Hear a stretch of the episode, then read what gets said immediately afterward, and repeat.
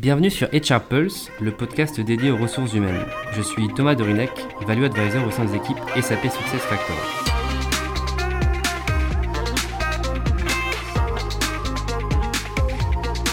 Alors aujourd'hui, j'ai le plaisir d'accueillir Nicolas Récapé, qui est DRH au sein du groupe Talent.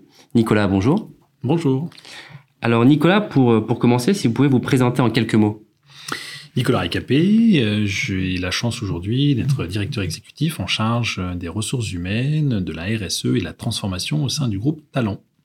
Très bien, merci beaucoup.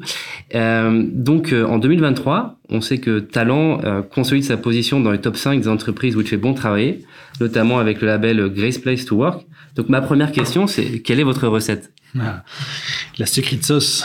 Voilà, c'est ça. Alors peut-être rappeler que Talent, c'est un aujourd'hui un groupe international qui regroupe près de 5000 consultants dans 15 pays dans le monde et on accompagne nos clients dans leur transformation au quotidien, qu'elle soit stratégique, opérationnelle ou encore digitale. Donc l'essence le, même euh, de, euh, notre secteur industriel, c'est euh, la ressource humaine. C'est effectivement cette capacité à accompagner nos clients au travers de la prestation intellectuelle. Donc l'humain va être au cœur effectivement de, de notre challenge. Donc, est une great place to work pour nous, c'est fondamental. Euh, parce que si on n'est pas une Great Place to Work, on a un problème dans le, dans le dispositif. Alors, être Great Place to Work, c'est quelque chose qu'on a euh, dans l'ADN de Talent depuis l'origine, depuis 20 euh, ans aujourd'hui, puisque l'entreprise a, fêté ses 20 ans l'année dernière. Et ça se retranscrit au travers de nos valeurs. Nos valeurs qui sont relativement simples, hein, mais qui sont réelles, c'est-à-dire que elles se retranscrivent aujourd'hui dans euh, nos processus opérationnels que l'on a au sein de, au sein de l'entreprise. Peut-être en citer euh, quelques, quelques exemples, en tout cas les, les, valeurs cardinales du groupe talent. On met d'abord le collaborateur, l'employé, notre talent au cœur du dispositif. Il y a une proximité, une proximité euh, managériale qui est forte. Chez Talent, en moyenne, c'est un manager, c'est cinq collaborateurs à gérer pour pouvoir justement avoir le temps, euh, la capacité à accompagner, à développer le collaborateur. Donc ça, ce sont des exemples concrets sur lesquels on est extrêmement vigilant. Ce, ce, ce people first, euh, comme, comme valeur, se retranscrit aussi euh, dans la convivialité. Euh, je demandais l'autre jour à des, euh, des nouveaux arrivants au sein, du groupe, qu'est-ce qui les marquait dans les 100 premiers jours. Et cet esprit de convivialité, de proximité, est vraiment quelque chose qui les, marque parce que c'est quelque chose qu'on aime d'abord, qu'on apprécie, et donc on est nous-mêmes ambassadeurs auprès des, nouveaux collaborateurs. Donc on a cette première valeur euh, qui est de mettre l'humain au cœur, au cœur du dispositif et qui est important. Ça ne peut pas se décorréler dans notre, dans notre esprit de la volonté euh, d'être toujours excellent. Euh, donc cette, euh, cet engagement pour l'excellence, qui constitue une, deuxième valeur cardinale du groupe Talent, elle est pour nous euh, fondamentale. Aujourd'hui, ce que recherchent aussi euh, les, gens qui rejoignent le, groupe Talent ou qui restent au sein, du groupe Talent, c'est euh, d'être effectivement toujours en dépassement de, soi. Donc ça contribue dans, cette, approche de, de Great Place to Work. Et il y a peut-être deux autres valeurs qui aujourd'hui sont dans l'ADN de Talent et qui constituent également à cette Great Place to Work. On a cette audace d'innover, euh, l'audace d'innover qui, euh, chez nous, se retranscrit euh, à tous les étages, c'est-à-dire que un collaborateur, une collaboratrice qui a envie d'aller planter un nouveau drapeau dans un pays, dans un secteur, etc., il vient, il nous le dit, il n'a pas besoin de faire 25 échelons hiérarchiques pour le un business case, etc. Exactement. Et on encourage. Donc ça, cette audace d'innover, elle est aussi là présente. Et le, le, dernier point, c'est notre engagement pour, euh, pour un monde plus durable. Aujourd'hui, c'est difficile euh, et, et, on considère, en tout cas chez Talent, que l'entreprise a sa, sa, une, une, responsabilité extrêmement importante euh, dans la construction d'un monde plus durable. Donc, ces valeurs constituent aujourd'hui euh, l'essence même de, de la Great Place On peut parler aussi des locaux, etc. Évidemment, tout ça convient, mais, mais on le met dans la convivialité, dans l'esprit, et on, on a cet esprit en permanence d'amélioration continue c'est fondamental, c'est-à-dire qu'on ne peut pas être statique, et c'est comme ça que, que l'on avance. Et sur le Great Place to Work, c'est euh, au-delà d'être un état d'esprit, une attitude, c'est euh, quelque chose que l'on monitore, c'est-à-dire que l'on va chercher de la donnée pour euh, mesurer ça. Donc tous les ans, il y a une enquête anonyme auprès de tous nos collaborateurs, euh, de toutes les entités euh, partout dans le monde, pour, c'est toujours les mêmes questions, donc mmh. on, a, on a vraiment le référentiel et on suit bien les évolutions, et c'est une donnée extrêmement importante pour pourquoi Petit 1, pour mesurer la performance de nos plans d'action en interne, Pour être une Great Place to Work, ça veut dire qu'on mène des actions. Donc cette donnée nous permet de mesurer ça. C'est vraiment un indicateur extrêmement fort. Petit 2, c'est de déceler les tendances, parce qu'il y a des choses qui changent. Et Euh, les attentes évoluent. Des signaux faibles. Exactement. Et donc, on détecte des signaux faibles. Par exemple, j'ai- j'évoquais dans nos valeurs tout à l'heure le, le développement durable. C'est un signal faible que l'on a détecté il y a quelques années au travers de cette enquête. Donc, ça fait partie, c'est-à-dire que à chaque fois, on essaye d'avoir une approche aussi euh, pragmatique, euh, tangible de notre perception, de notre volonté d'être une Green Place to Work. J'aime beaucoup aussi l'exemple euh, donc centré sur l'humain et d'avoir ce, ce span of control qui est limité à, à 5 pour vraiment garder, comme vous mentionnez, le, le, le collaborateur au centre, euh, au centre de talent. Euh, et j'imagine aussi bien sûr que cette étude euh, Great Place to Work et c'est- cette, cette euh, survey que vous avez une fois par an, j'imagine qu'elle constitue un des dashboards euh, primordiaux euh, des équipes RH et du top management. Euh, la prochaine question que je voulais vous poser, c'était donc justement, quels vont être vos principaux chantiers pour 2024 et plus?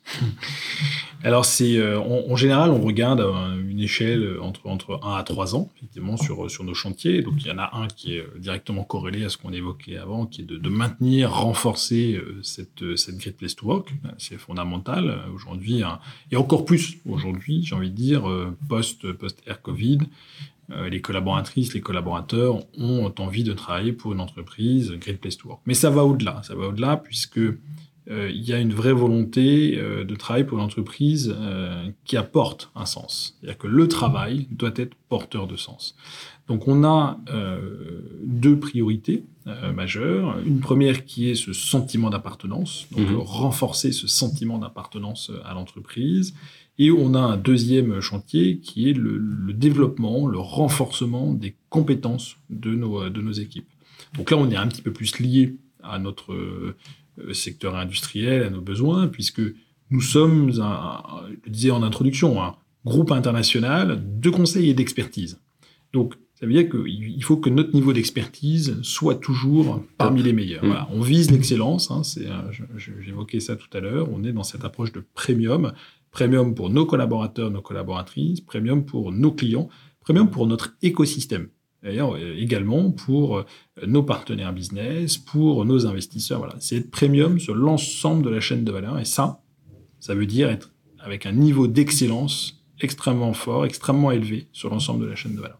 Donc on a deux priorités par rapport à ça. hein. C'est ce renforcement du sentiment d'appartenance et euh, derrière le développement des compétences.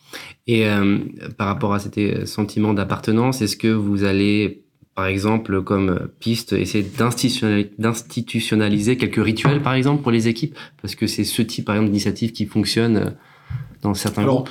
on a, euh, on a surtout une approche aujourd'hui, euh, je le dis, on est, on est présent dans plus d'une quinzaine de pays, euh, donc il y a des cultures différentes, il y a des attitudes différentes. On est plutôt dans une approche où on cherche à avoir une, une organisation euh, assez décentralisée et autonome à la fois. Euh, donc euh, c'est vraiment euh, l'approche que l'on retient aujourd'hui et qui nous permet, qui laisse la latitude euh, à chaque manager, à chaque dirigeant d'une entité, d'une business unit, de pouvoir aller proposer des initiatives. Le, le- le one size fits all aujourd'hui ne fonctionne pas. En tout cas, c'est pas notre conviction. Euh, alors, il faut un cadre, il faut un mode de fonctionnement effectivement qui permette à tout le monde de pouvoir avoir le même langage, de pouvoir avoir euh, la même compréhension euh, des données. Mais il faut laisser cette autonomie. Et aujourd'hui, on voit, euh, on a des, entités qui travaillent différemment, et, ça se retranscrit dans les processus RH. Euh, J'évoquais hier un exemple sur l'entretien, par exemple, de, performance. Certaines entités, certains managers souhaitent plutôt avoir une approche avec un entretien annuel et ça leur convient bien. D'autres sont plutôt dans une approche euh, euh, feedback continu, etc. Ben, on, on propose les deux. Et donc, euh, chacun aujourd'hui euh, euh, a la capacité d'utiliser le processus et on a outillé derrière ces processus-là et de le faire comme il le sent par rapport à, aux attentes de, de ses équipes et à la façon dont il veut piloter son, ce business unit. Et en termes de consolidation derrière, vous, vous avez euh, tout- toute la capacité de consolider même ces processus qui peuvent être euh, parfois différents de- d'entité en entité. Oui, parce que le, euh, le, le point de départ est le, est le même. D'abord, ça veut dire que la règle, c'est que tout le monde doit être euh, évalué euh, à un moment. Euh, et donc, on doit pouvoir suivre la performance. Donc, on a, on a bien une règle pour Mhm. tout le monde. C'est plutôt le chemin et la façon dont on va appliquer la règle qui est laissée avec une certaine autonomie à tous. D'accord, très bien. Et pour revenir sur, sur la, partie RH, je voulais voir un peu quelle était votre euh, vision à long terme pour la fonction RH, surtout dans, comme vous le mentionnez, dans votre secteur qui est très concurrentiel. Euh, Qu'est-ce que vous, vous, quelle est votre vision pour ce long terme? Alors, j'évoquais l'organisation que nous, on considère avec, euh, je dirais, à double niveau. Un, premier niveau au niveau du groupe, où on construit les politiques et l'ARH groupe et en responsabilité sur le maintien, le développement, le renforcement des valeurs. Euh, et ça, c'est extrêmement important. Donc, c'est une ligne guide avec un relais derrière, euh, avec des euh, ressources humaines beaucoup plus en proximité, en local, dans les pays, dans les, dans les business units. Mais au-delà de ça, euh, le rôle de la fonction des ressources humaines, euh, à notre sens, doit évoluer. D'abord, c'est c'est pas une fonction administrative. Ça, il faut être très clair sur ça. Il y a encore malheureusement beaucoup d'endroits où c'est considéré comme ça. Euh, ça fait partie du travail. Il y a, il y a une partie euh, administrative, mais c'est pas le cœur. Aujourd'hui, la fonction RH, c'est une vraie fonction de transformation de l'entreprise. Et donc, il faut plus voir le directeur des ressources humaines comme un directeur de la transformation euh, du groupe, comme, comme un directeur administratif Mm. euh, des ressources humaines. Et ça, ça c'est fondamental parce qu'on est dans un monde qui, qui bouge, qui bouge très vite, euh, et avec un, un, une- un asset premier, euh, quasiment dans tous les secteurs aujourd'hui industriels, c'est l'humain. Mm. Et c'est ça qui fait la différence. Donc, quand on parle de service client, c'est très souvent l'humain qui va pouvoir s'adapter et, personnaliser et faire la différence. Donc, c'est important et c'est pour ça que cette fonction euh, des ressources humaines, elle doit, à notre sens, euh, évoluer de plus en plus euh, dans les entreprises vers cette fonction de transformation de l'entreprise.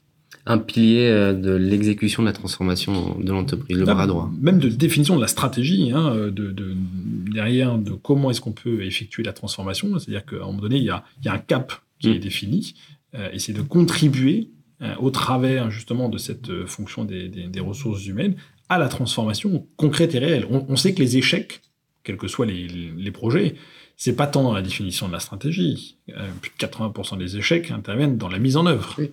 Euh, et aujourd'hui, et souvent d'ailleurs, avec des plutôt euh, des facteurs humains comme, comme déclencheurs. Donc c'est là où la fonction des ressources humaines est, en, est en transformation et doit être ce levier de transformation euh, pour l'entreprise. Et ça me fait penser à la fameuse phrase de, de Drucker qui était euh, euh, Culture eats strategy for breakfast. C'est exactement ça, dans l'exécution. Euh, je voulais revenir sur une étude que vous avez lancée. Donc, c'était une étude sur les IA génératives et les Français. Donc, euh, premier point, c'est quelles sont vos premières conclusions? Et deuxième question, c'était donc à votre niveau, en tant que DRH du groupe Talent, quel va être ce- votre positionnement sur ce sujet? Alors, euh, les, IA génératives, c'est à la fois, euh, l'IA d'ailleurs, d'une manière générique, euh, c'est à la fois effrayant et assez impressionnant en termes de capacité. Donc il, faut bien mesurer la, portée de ce type-là d'outils. Pourquoi je dis effrayant? Parce qu'effrayant, parce qu'on se dit, ça va remplacer certains métiers, ça va amener une transformation. Oui, c'est inéluctable, ça va amener une transformation, mais, mais, mais positive. Euh, donc il faut, il faut aussi le, voir comme ça. Euh, et on voit aujourd'hui, et nous on le teste euh, avec notre centre de recherche notamment, mais on l'intègre de plus en plus dans nos réflexions et dans nos processus opérationnels, où l'IA générative, par exemple, permet d'amener une simplification, parce que justement, parlait de RH administrative juste avant, eh bien on peut euh, simplifier une partie euh, administrative au profit d'une valeur ajoutée à apporter par l'humain beaucoup plus importante. Exemple type, euh, dans une de nos entités en Belgique, on a pris ChatGPT, on lui a importé le droit social belge, on lui a importé les règles de l'entreprise, le règlement de l'entreprise, les règles qui avaient été mises, etc.